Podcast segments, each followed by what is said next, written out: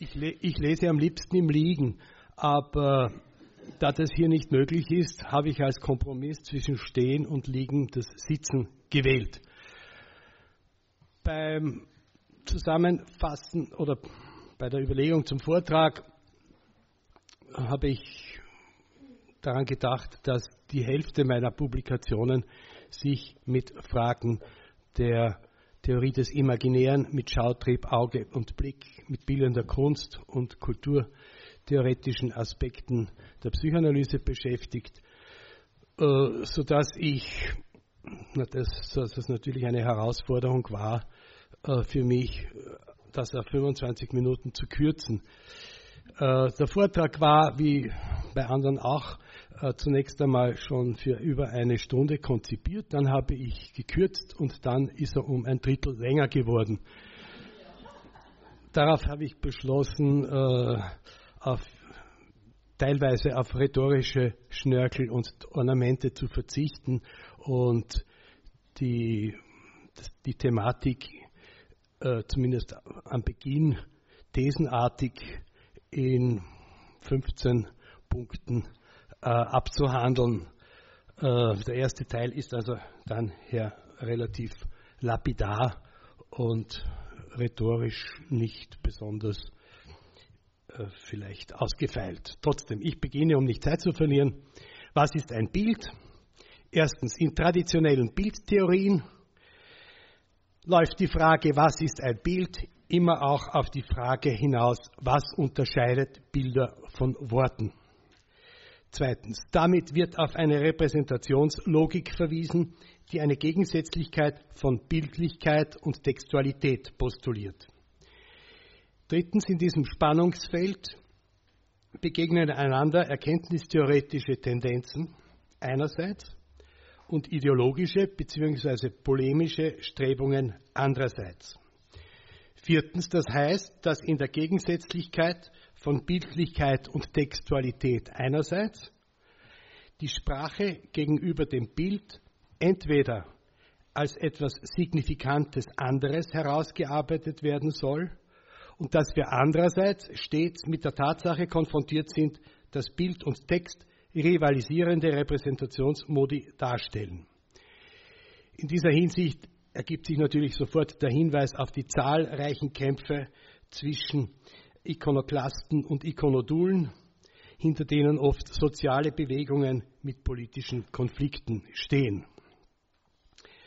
Unter den heutigen Bedingungen, wo die Macht der Bilder unumstritten ist, ist die Frage des, nach der Natur des Bildes nun dem Problem der Sprache parallel laufend. So hat die Linguistik ihren Saussure und ihren Chomsky, auf der anderen Seite die Ikonologie ihren Panofsky und ihren Gombrich. Das äh, beruht auf dem Versuch des Bildes, sich aus der Abhängigkeit von der Sprache zu lösen, wie sie natürlich im Begriff der Ikonologie zutage tritt, wo dem Ikon, dem, dem Icon stets ein Logos gegenübersteht. Da dass wir über Bilder sprechen, ist auch heute nicht abzustreiten. Diese Abhängigkeit war im Strukturalismus sehr ausgeprägt. Denken wir an Foucault, die Ordnung der, der Wörter, was auch heißt, dass die Ordnung der Sprache der Ordnung der Bilder vorausgeht. Das lässt auch an den inneren, internen Widerspruch der Psychoanalyse denken, wenn Freud in Bezug auf das Unbewusste einerseits zum Beispiel in der Traumdeutung, aber auch in der Psychopathologie des Alltagslebens und im Witz und die Grammatik, die Syntax und die sprachlichen Bedeutungsgesetze von Verschiebung und Verdichtung herausarbeitet, aber andererseits dass äh, herausstreicht, dass das Unbewusste aus Sachvorstellungen, das Vorbewusste und Bewusste aber aus Wortvorstellungen bestünden. Das äh, ergibt einen Spannungszustand zwischen dem frühen und dem späten Freud und lässt sich äh, am ehesten lösen, wenn wir daran denken, dass Freud auch von Denkvorstellungen spricht und sie eindeutig von Sachvorstellungen und Wortvorstellungen unterscheidet. Eine weitere Diskussion äh, ist hier darüber nicht möglich, aber es gibt auch uns äh, etwas Einblick in äh, ganz bestimmte Positionen, die auch Freud in seinem Werk inne hatte. Andererseits, in Bezug auf Rivalisieren zwischen Repräsentationsmodi, zwischen Sprache, Text einerseits und Bildlichkeit andererseits, gibt es aber immer wieder die Rivalität zwischen den Repräsentationen, den Bildern und der Realität, sodass immer wieder befürchtet wird, dass die Realität zum Schatten des Bildes wird, so etwa bei Susan Sonntag, wenn sie in ihrem Buch über Fotografie, das eigentlich gegen Fotografie heißen müsste, darauf äh, sich beruft, dass äh, es zu einem Niedergang der Realität zugunsten des Bildes kommen könnte. Das ist eine Befürchtung, die unbegründet ist in Bezug auf die Gegenwart, weil es das immer schon gegeben hat. Goethe soll angeblich am liebsten bei seinen Italienreisen sich im Museum aufgehalten haben, weil dort für ihn die schönsten Landschaften zu finden waren.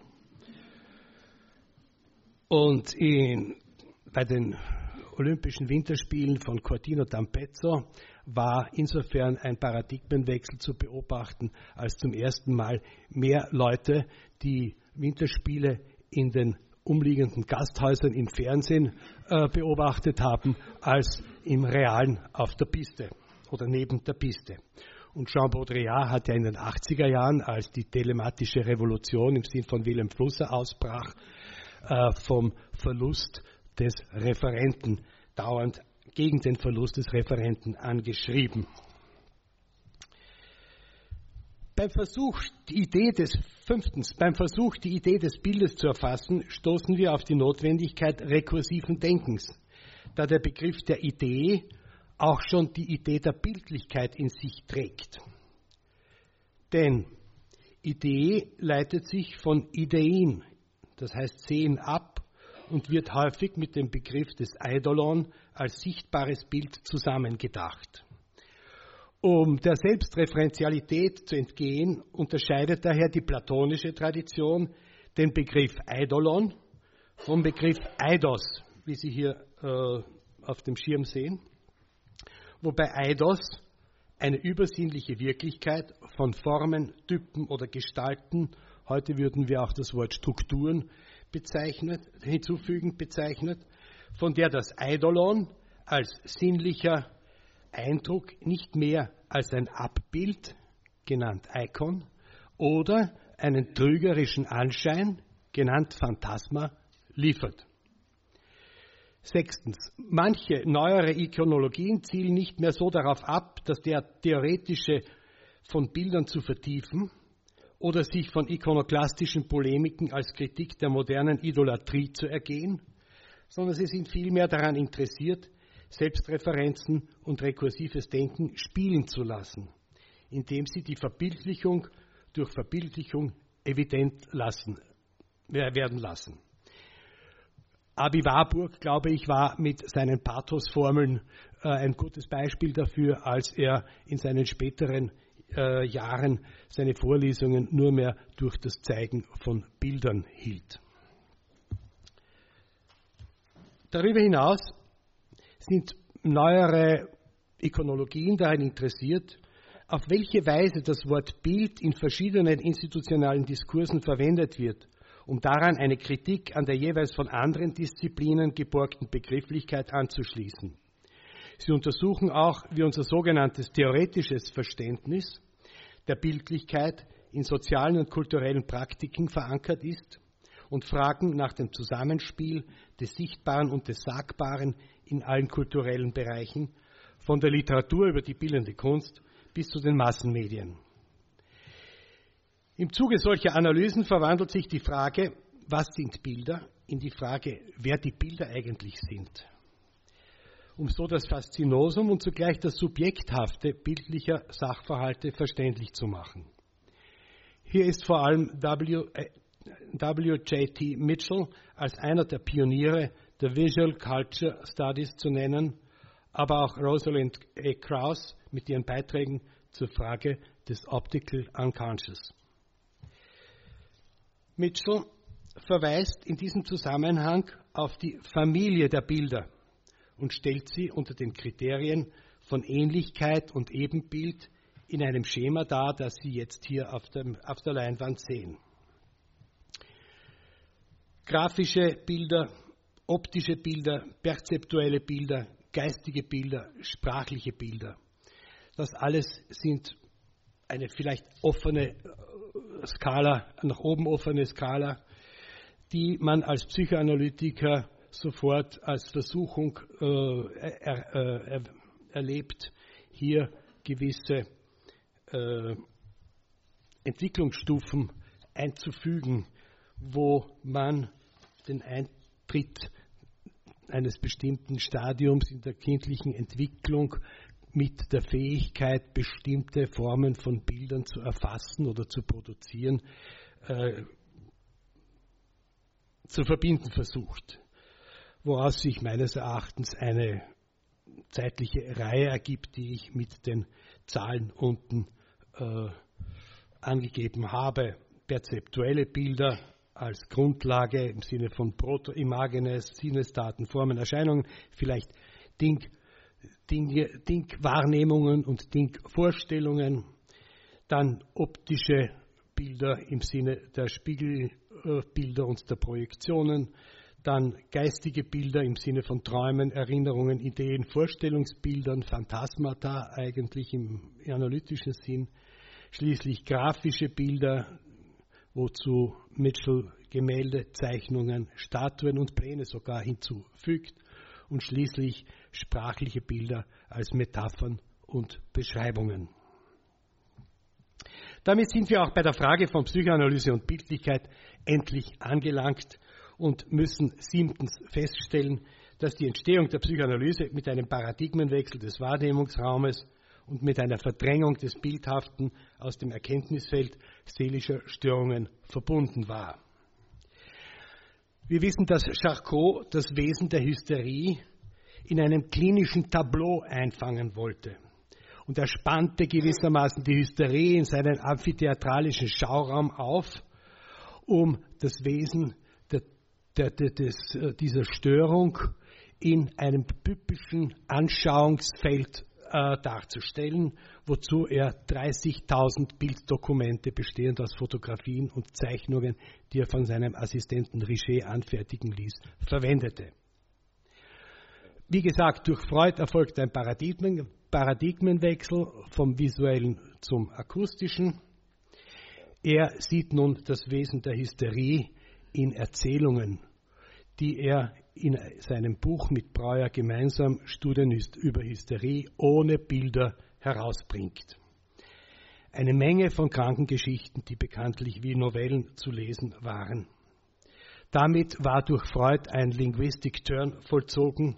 Das Freudsche Unbewusste sollte sich zunächst als ein Unbewusstes mit Sprachstruktur erweisen. Achtens. Mit der Ausdehnung des psychoanalytischen Erkenntnisfeldes im Sinne einer allgemeinen Psychologie des Unbewussten und mit der erneut gestellten Frage der Psychose kommt es schließlich zu einem Pictorial Return. In der psychoanalytischen Theoriebildung, sodass nun auch die Wirkung des Bildes für die Subjektgenese und für die Verfassung des Unbewussten wesentlicher Erkenntnisgegenstand wird. 1914 ist diesbezüglich der Wendepunkt, in dem die Einführung des Narzissmusbegriffs und der Einführung und der Einbeziehung des Mythos von Narziss und wohlgemerkt Echo die ich- und objektkonstituierenden Bedeutungen des Bildes erkennt, sodass auch das Auge ins Theoriegebäude der Psychoanalyse eindringt. Die Gründung der Zeitschrift Imago im Jahr 1912 kann diesbezüglich als Vorbereitung auf die Neuorientierung angesehen werden. Mit Imago ist aber auch der bildhafte Anteil am psychoanalytischen Unbewussten erschöpfend umschrieben, sodass sich mit den Begriffen von Imagines, signifikanten und nicht symbolisierten Dingvorstellungen im Sinne der Objekte klein a, die nicht bewussten Konstituenten des Psychischen, mit den Kategorien unsichtbar, unbewusst und ungewusst kennzeichnen lassen. Neuntens. Damit findet der Topos der Bildlichkeit auch in zahlreichen Schriften von Schülern Freud seinen Ausdruck, wobei das kulturelle Umfeld mit dem Aufkommen neuer visueller Medien, vor allem der Kinematografie, einen nicht zu gering zu veranschlagenden Katalysator darstellte. Ab jetzt tauchen auch in Freuds eigenen Schriften Bilder und Abbildungen von Bildern und Skulpturen vermehrt auf. Als er 1917 seine Leonardo-Studie verfasst, wird er nicht zuletzt durch seinen Schüler und Freund Oskar Pfister mit Nachdruck darauf hingewiesen, dass seine Ästhetik des Unbewussten, wie er sie vor allem explizit in seiner Arbeit über den Witz ausgearbeitet hat, nicht nur innerhalb einer symbolischen Struktur zu erfassen ist. Nicht nur in einer Struktur des Signifikanten, in einem Prozess der Verdrängung, welcher einem Koordinatensystem von Oberfläche und Tiefe entspricht. Vielmehr ist nun zu berücksichtigen, dass das Unbewusste auch den Dimensionen des Sichtbaren und Unsichtbaren angehört, wobei das Unsichtbare, so wie der versteckte Vogel auf Leonardos Bild der heiligen Anna selbst tritt, keineswegs in der verborgenen Tiefe eines Bildraums zu suchen ist, sondern wo es auf der gleichen Ebene wie das Sichtbare zu finden ist. Die von Pfister vorgeschlagenen Begrifflichkeiten von Kryptolalie, Kryptographie und unbewussten Vexierbildern finden wir zum Teil auch später bei Laplanche und Leclerc wieder, wenn sie die komplexe Beziehungen, komplexen Beziehungen zwischen bewussten und unbewussten Strukturen und die Rolle der systematischen und libidinösen Besetzungsenergien nach dem Modell des Vexierbildes darzustellen versuchen. Und wenn Freud darauf hinweist, wie wir schon einmal halt gehört haben, dass der, der mit dem Munde schweigt, mit den Fingerspitzen spricht, so stellt er auch ein Tiefendenken in Bezug auf das Unbewusste in Frage und lässt damit das Synonym Tiefenpsychologie für Psychoanalyse als höchst fragwürdig erscheinen. Einer solchen Kennzeichnung, die von dem der Psychoanalyse höchst ambivalent eingestellten Eugen Bleuler herrührt, hatte ja Freud mit seiner Archäologie-Metaphorik des psychoanalytischen Unternehmens Vorschub geleistet. Trotz allem blieb Freud skeptisch bezüglich der Möglichkeiten, seine Theorie in einer anderen Weise als sprachlich diskursiv darzustellen, sodass er sich auch von jedem Vorhaben distanzierte, die Psychoanalyse in einem plastischen und sinnlichen Medium wie etwa dem Film zu veranschaulichen. Zehntens. Es waren vor allem Fenichel und Schilder, die später und gewissermaßen in einem zweiten Anlauf die Thematik von Schautrieb, Auge und Bild wieder aufnahmen. Fenichel sprach 1935 in seiner Arbeit Schautrieb und Identifizierung dem visuellen vor allem im Zusammenhang mit der oralen Organisation der Triebentwicklung und dessen Modus der Einverleibung eine grundlegende Bedeutung für die Entwicklung subjektiver Strukturen zu.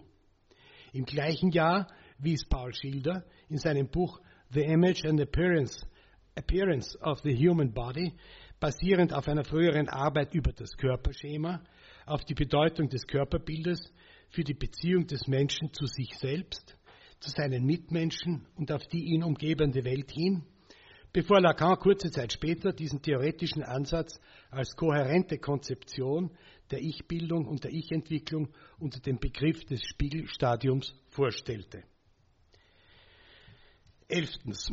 Denn Lacan markierte 1936 seinen Eintritt in die internationale psychoanalytische Bewegung mit einem Beitrag über die Funktion des Bildes in der Entstehungsgeschichte des Subjekts, welcher Funktion insbesondere im sogenannten Spiegelstadium eine fundamentale Rolle als Entwicklungsorganisator zugeschrieben wurde.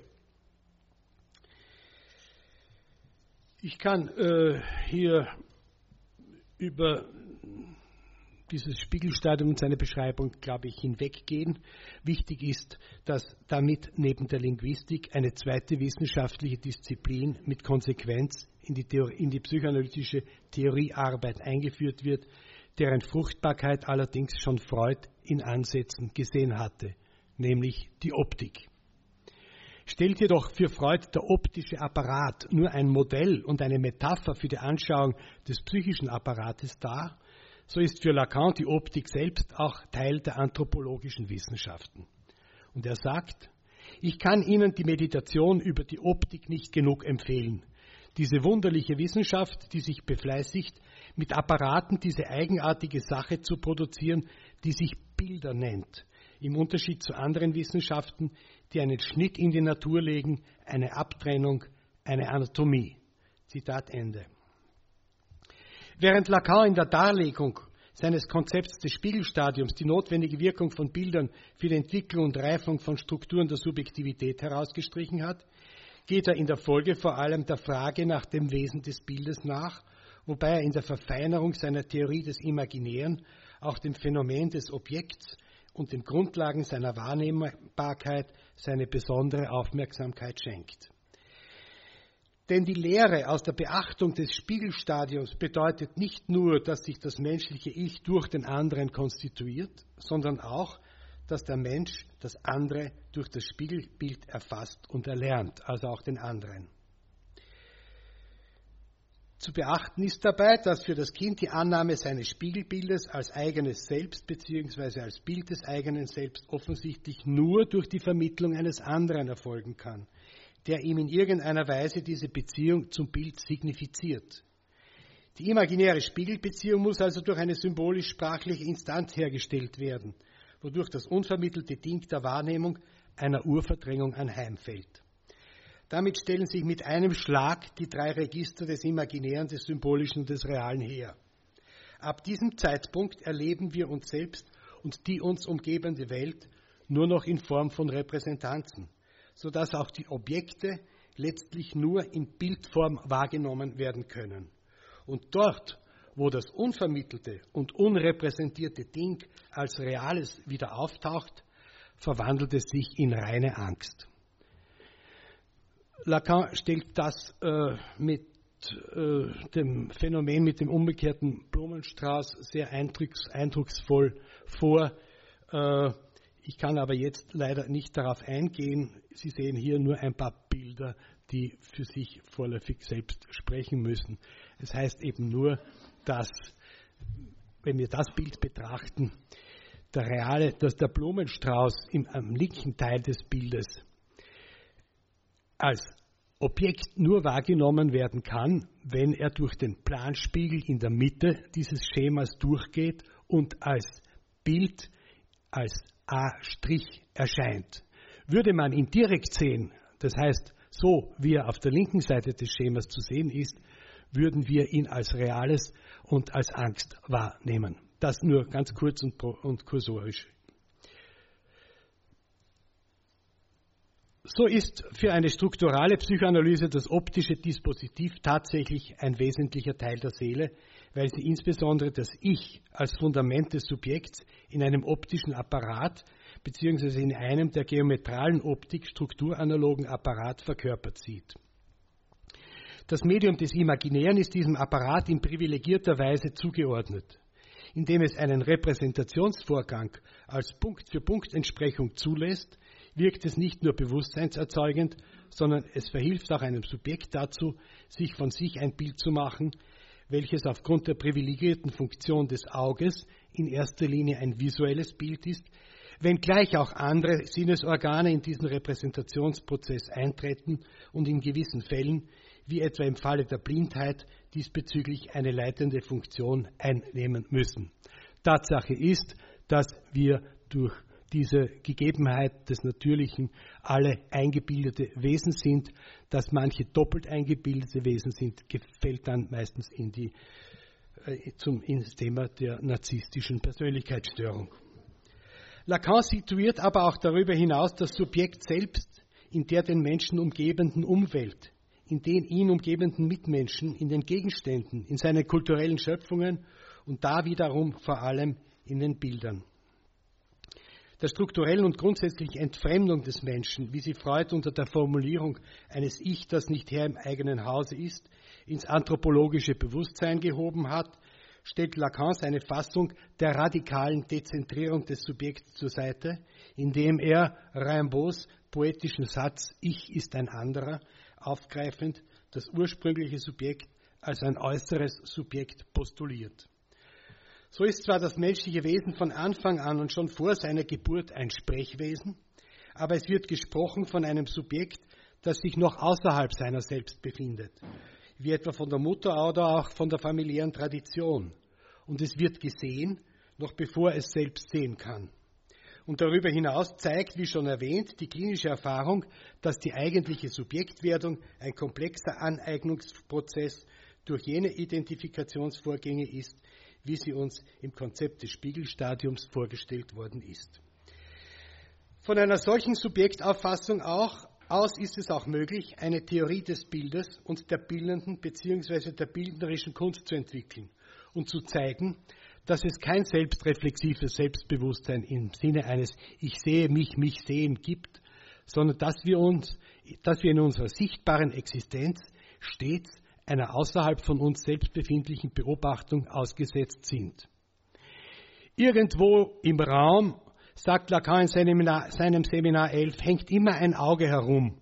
Und weiters, in jedem Augenblick meines Lebens werde ich buchstäblich fotografiert.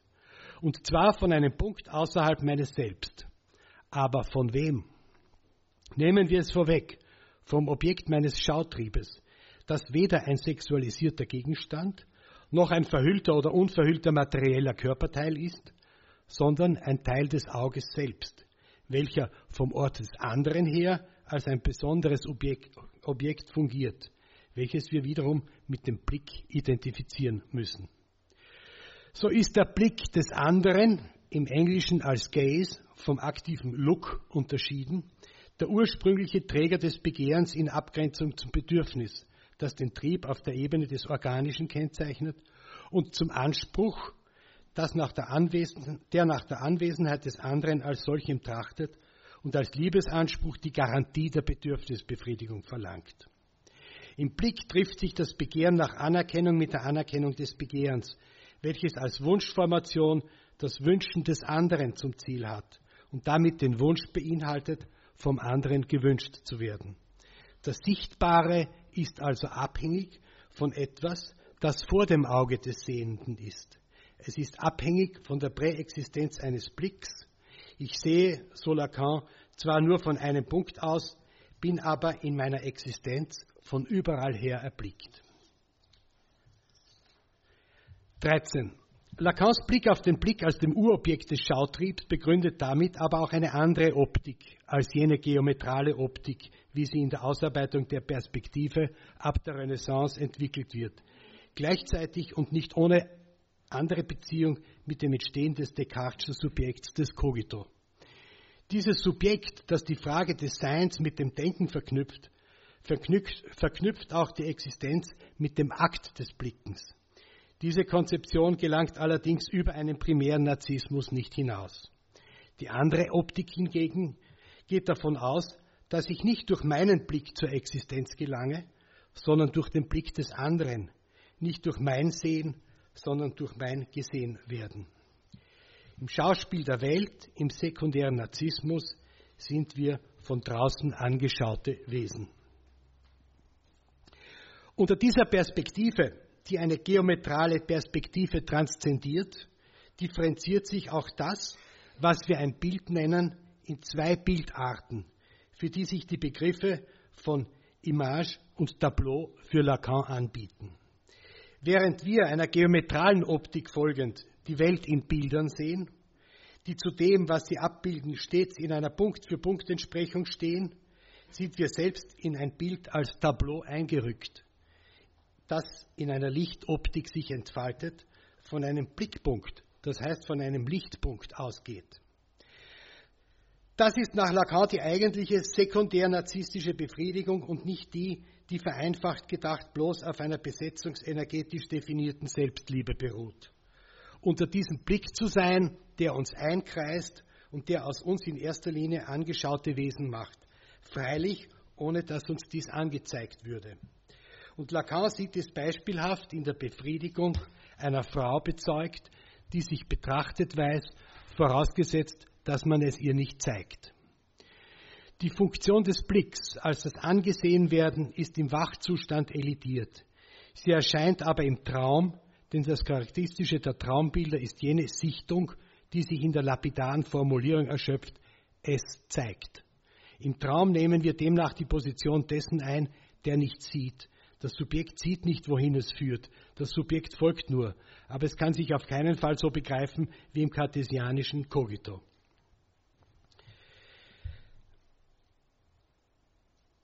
Um die phylogenetische Verankerung der Präexistenz des Blicks, der vor dem Sichtbaren liegt, aufzuzeigen, führt Lacan das Phänomen der Mimikry vor.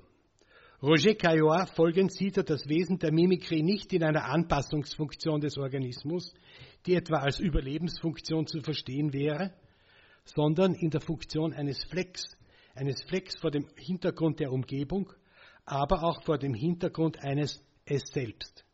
Diese Funktion zeige uns, dass vor dem Gesehenen ein zu sehen gegebenes existiere.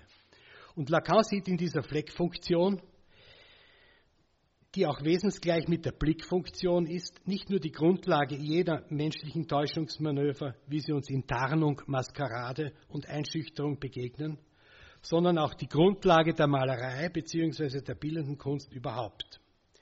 Die Maler hätten immer schon gezeigt, dass man den Blick irgendwo sehen könne, wie etwa in der Funktion der Maske bei Goya. Dieser Blick ist zwar nicht gesehener Blick, aber doch Blick, den man auf dem Feld des anderen imaginiert. Das Auftauchen des Blicks ist sicherlich die Anwesenheit des anderen als solchen. Ja, jetzt habe ich, ah ja, stimmt, jetzt bin ich schon auf einer halben Stunde, daher gehe ich darüber hinweg und stelle einfach fest, dass es nicht unter anderem auch diese Fleckfunktion eines Bildes ist, die uns dazu bewegt, Bilder als Faszinosum zu betrachten, ins Museum zu gehen. Denn wir gehen eigentlich unter diese Prämisse, dass der, dem Erblicken eines Objekts, eines Gegenstandes, eines Bildes stets der Blick eines anderen vorausgeht. Und dass wir unter diesen Prämissen des unbewussten Begehrens nicht ins Museum gehen, um Bilder zu sehen, sondern um von den Bildern angeschaut zu werden. Deren Blick ist zumeist unsichtbar oder verbirgt sich hinter einem Detail, das oftmals nur als etwas Fleckhaftes zu beschreiben ist. Wie etwa, betrachten Sie dieses Bild, die Anamorphose im Gemälde Die Gesandten von Hans Holbein dem Jüngeren, welches in Lacans Konzeptionen zur bildenden Kunst eine zentrale Rolle einnimmt. Hätte ich noch Zeit, viel Zeit, dann würde ich jetzt auf eine Anwendung dieser Konzeptionen äh, im museumspädagogischen Bereich äh, Stellung, zu einer Anwendung Stellung nehmen, nämlich psychoanalytische Werkbetrachtungen, die ich seit langer, langer Zeit mit vielen Interesse, Interessengruppen, auch mit psychoanalytisch Interessierten in bestimmten Museen äh, durchführe. Äh, wobei es nicht nur um Bilder geht, sondern auch um Gegenstände des Alltagslebens. Wer sich dafür interessiert, ist in zwei Büchern Möbel als Medien, Werkbetrachtungen im Museum für angewandte Kunst oder in den bildpsychoanalytischen Perspektiven zur Kunst äh, mit Beispielen aus dem Wiener Kunsthistorischen Museum oder aus dem Museum für moderne Kunst. Äh, das ist nachzulesen. Wir können auch vielleicht noch darüber diskutieren. Weiters, wenn ich dann noch mehr Zeit hätte, würde ich weitere Konzeptionen der Bildlichkeit im psychoanalytischen Kontext Ihnen äh, vorstellen. Zum Beispiel Pierre Olagniers Konzept der Repräsentationstypen oder Juan David Nasios Konzept des Körpers und seiner Bilder, erschienen in einem Buch, das ich mit Ulrike Kadi gemeinsam vor einiger Zeit übersetzt habe. Mein Körper und seine Bilder erschienen bei Turia und Kant. Wie gesagt, das würde ich noch machen, wenn ich noch mehr Zeit hätte. Danke vielmals für Ihre Aufmerksamkeit.